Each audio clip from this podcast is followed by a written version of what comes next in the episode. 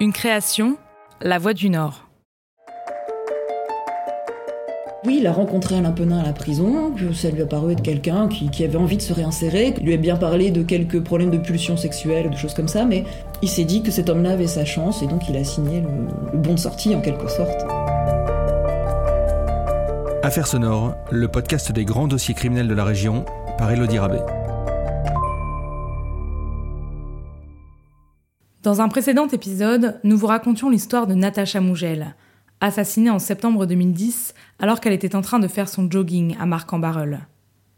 Claire Lefebvre, journaliste à la rédaction régionale de La Voix du Nord, a couvert le procès d'Alain Penin, le meurtrier de Natacha, récidiviste en liberté conditionnelle au moment des faits. Elle a rencontré à plusieurs reprises la famille de la victime avant le passage au tribunal.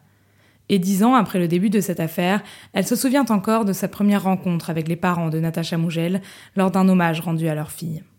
Il y a du monde dans la rue, c'est une marche. Tout le monde est là, hein. toute la famille est là ce, jour-là. Donc il y a les parents de Natacha, Yves et Annick, il y a le, le, frère, euh, la belle-sœur, euh, et puis toute la famille aussi du compagnon de, de, Natacha qui sera là au procès. Il y a plein d'habitants de Marc aussi parce que le traumatisme a été immense après les faits. Là on est un an après les faits, on parle toujours de Natacha. Et dans la région, on continue de faire des sujets, nous, à la rédaction régionale, sur cette psychose des joggeuses.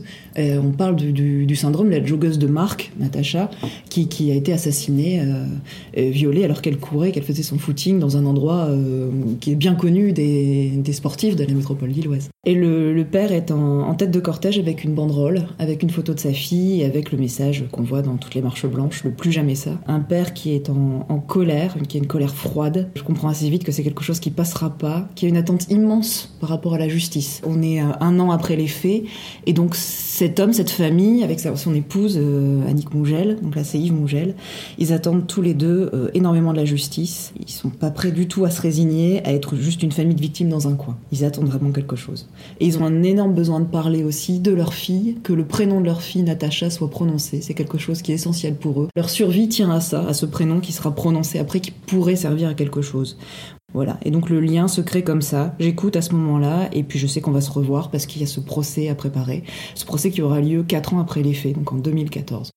On se dit qu'on a un rôle euh, en tant que journal euh, quotidien local, on a un rôle à la fois de, droit de suite, après ces faits qui ont été terribles et qui ont, bouleversé l'opinion, et aussi peut-être un rôle d'hommage par rapport à une victime, de, raconter qui elle était, parce qu'on sait très bien que pendant un procès d'assises, on parle énormément du criminel, de l'accusé, euh, de toutes les facettes de sa personnalité, et on oublie très vite la victime qui reste juste une victime. Et on sentait que pour ces gens, c'était essentiel de donner un visage, que leur fille garde son visage, et voilà, et que, encore une fois, ça serve à quelque chose. C'est ce qu'ils espéraient en tout cas. Avant le procès, Claire Lefebvre ira de nouveau à la rencontre d'Annick et Yves Mougel pour recueillir leurs témoignages.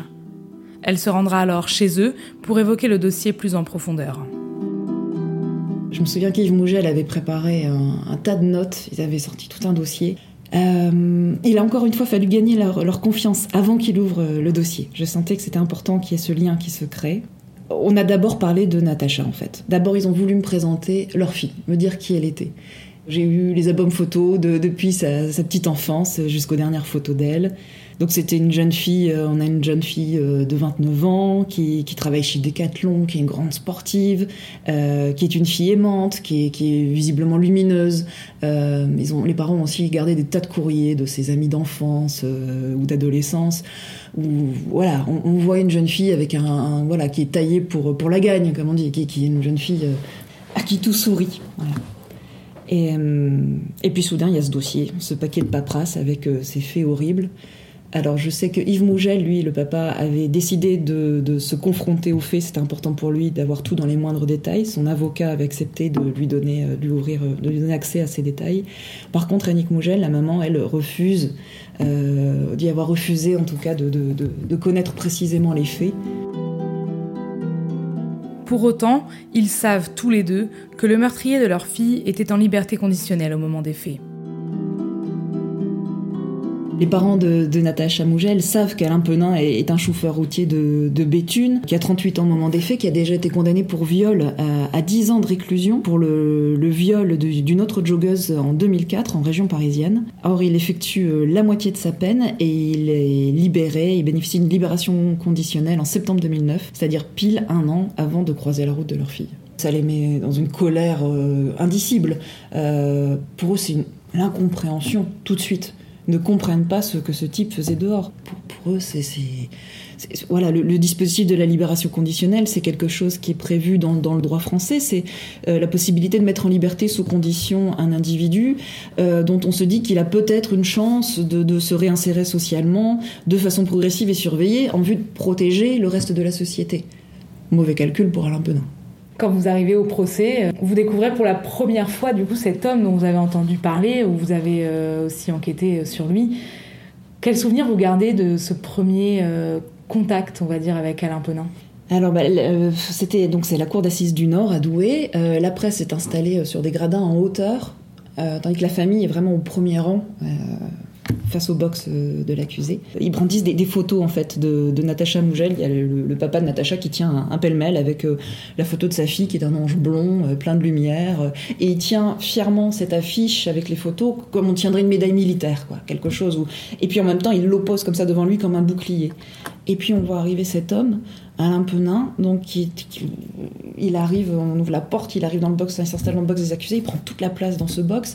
C'est un homme qui a une silhouette de lutteur de foire, il est moulé dans un, t-shirt euh, couleur jaune canari. Il a le crâne rasé, des petites lunettes, la tête rentrée dans les épaules. Et on sent très vite que bah, on n'aura pas grand-chose de cet homme-là, qui parlera pas beaucoup. Il est taciturne et la seule phrase qui, lui vient, c'est euh, J'étais pas là pour attraper quelqu'un ce jour-là ».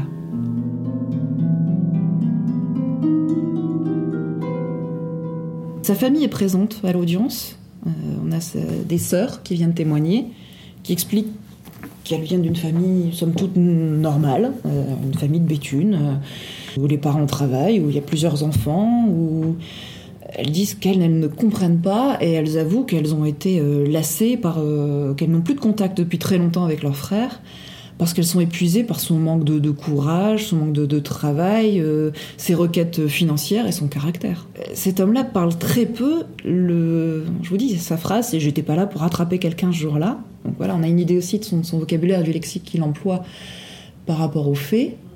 Et le seul moment où il va s'animer un petit peu pendant ce procès, c'est le jour où on lui demande de, de raconter, ou une espèce de reconstitution à l'oral des faits.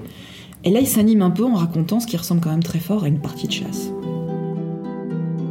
De ce procès, Claire Lefebvre retient également le témoignage des experts psychiatres qui ont examiné Alain Penin avant sa sortie de prison.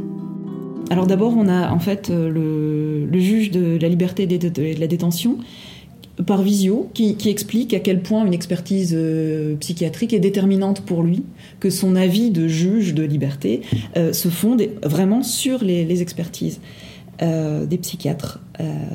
on a plusieurs grands professeurs psychiatres qui viennent nous expliquer que quand même ils sont très réservés sur la capacité de réinsertion d'Alain Penin. Et puis on a l'un des experts, l'un des deux experts qui a rendu les, dernières expertises, qui sont donc vraiment les, clés hein, pour le, JLD, le juge de la liberté de la détention. Il vient là-bas en tant que témoin, cet expert, euh, c'est un expert de la région, et il vient expliquer que, euh, bah, en fait, désolé, mais il n'a pas lu, il n'a pas ouvert le dossier. Euh, alors il dit ça avec une sincérité confondante, il dit que oui, il a rencontré Alain Penin à la prison, que ça lui a paru être quelqu'un qui, avait envie de se réinsérer, que de toute façon il avait en effet un petit boulot, il avait trouvé un petit boulot de chauffeur-livreur au Resto du Cœur. Donc pour lui c'était un gage de, réinsertion. Il lui a bien parlé de quelques problèmes de pulsion sexuelle, de choses comme ça, mais il s'est dit que cet homme-là avait sa chance et donc il a signé le, le bon de sortie en quelque sorte. Euh, mais à l'audience, voilà, il vient avouer un peu penaud que bah non, il n'a pas eu le temps d'ouvrir le dossier parce que vous comprenez, j'ai beaucoup de dossiers et, euh, et ce jour-là, j'en avais particulièrement beaucoup et, j'ai pas eu le temps. Et vous savez, une expertise, alors il nous sort cet argument qu'on a entendu déjà à Outreau, euh, les expertises de psychiatres euh, sont payées moins qu'une femme de ménage, donc il n'a pas jugé essentiel d'ouvrir le dossier ce jour-là. Là, dans la salle, je vous avoue qu'il y a une, voilà, les, bras, les bras nous en tombent. voilà, voit dans, l'effroi euh, de la famille, on voit l'effroi des magistrats. Euh, dans la presse, on entend un certain bruissement aussi de waouh. Euh, c'est quand même pas courant, en tout cas, cette sincérité de la part d'un expert. Voilà, ça en restera là pendant le procès. Euh, par contre, après, évidemment, la famille va, attaquer aussi. Euh, euh, donc cet expert sera condamné au civil, même s'il a continué d'exercer un certain nombre d'années. Il faisait toujours partie, il était toujours à l'ordre des experts à la cour de Douai. voilà, il a été condamné au civil, ce qui est rarissime en France. Au terme de l'audience face à la cour d'assises du Nord, Alain Penin est lui condamné à la peine maximale. Il est condamné à, 22 ans de réclusion criminelle avec rétention de sûreté, ce qui est très rare. C'est très rare qu'elle soit retenue. Alors c'est ce qu'on appelle en France euh, la, condamnation à perpétuité, sauf qu'en dans les faits, hein, la, réclusion euh, criminelle à perpétuité avec rétention de sûreté, ça veut dire 22 ans et la possibilité à la fin de maintenir enfermé une fois que sa peine sera purgée, c'est-à-dire au bout des 22 ans. Euh, là, il est censé rester, il est dans une centrale de l'est de la France, il est censé rester jusqu'en 2036, sûr. Après, il pourra ou non sortir, selon les capacités de réadaptation qu'il aura pu montrer. À ce moment-là, quand la peine tombe, est-ce qu'il y a un soulagement du côté de la famille? Aucun. Alors, Annick Mougel, la maman, est assistée euh, un jour au procès. Elle n'a pas voulu assister à tout, parce qu'encore une fois, elle ne voulait pas entendre les faits euh, de, manière judiciaire, en tout cas. Euh, le papa, lui, est resté là chaque jour. Il donne des interviews à la presse en sortant de, de, chaque audience, où il est très digne, très froid. Enfin, dans une colère froide, en tout cas, où on sent que de toute façon, voilà, cette condamnation pour eux, elle est normale, mais j'ai envie de dire, c'est la moindre des choses. Ils attendent encore bien autre chose. Je peux pas vous dire quoi, je ne sais pas ce qu'ils attendent précisément, mais ils attendaient autre chose de la justice. Parce qu'après, donc, leur combat va prendre une autre tournure, donc ils partent vers des recours administratifs à la fois pour, pour, par rapport à cet expert psychiatre qui, qui donc n'a pas fait son travail, et aussi par rapport à l'État. Ils aimeraient que l'État reconnaisse que dans ce dispositif de la libération conditionnelle, il y a eu une erreur dans la chaîne, une erreur lourde. Et il voudrait que ce soit l'État qui prenne ça euh, à sa charge, que l'État le reconnaisse. Évidemment, ils font pas ce combat pour l'argent. Font. C'est vraiment quelque chose. Alors, je parle d'argent parce que c'est quelque chose qui est devenu. Voilà, quand on passe au civil, la justice répond par des sommes d'argent, des indemnités financières. Et on sent que là, euh, voilà, la famille de victimes et la justice vont encore une fois pas pouvoir se comprendre. L'État dans cette affaire va être euh, reconnu responsable, mais pas coupable. Et ça, c'est quelque chose qui va encore une fois plonger cette famille dans un gouffre d'incompréhension. Responsable mais pas coupable, assorti d'une indemnité euh, qu'ils duré, je crois, pas toucher, puisqu'elle est partie de toute façon en frais de justice.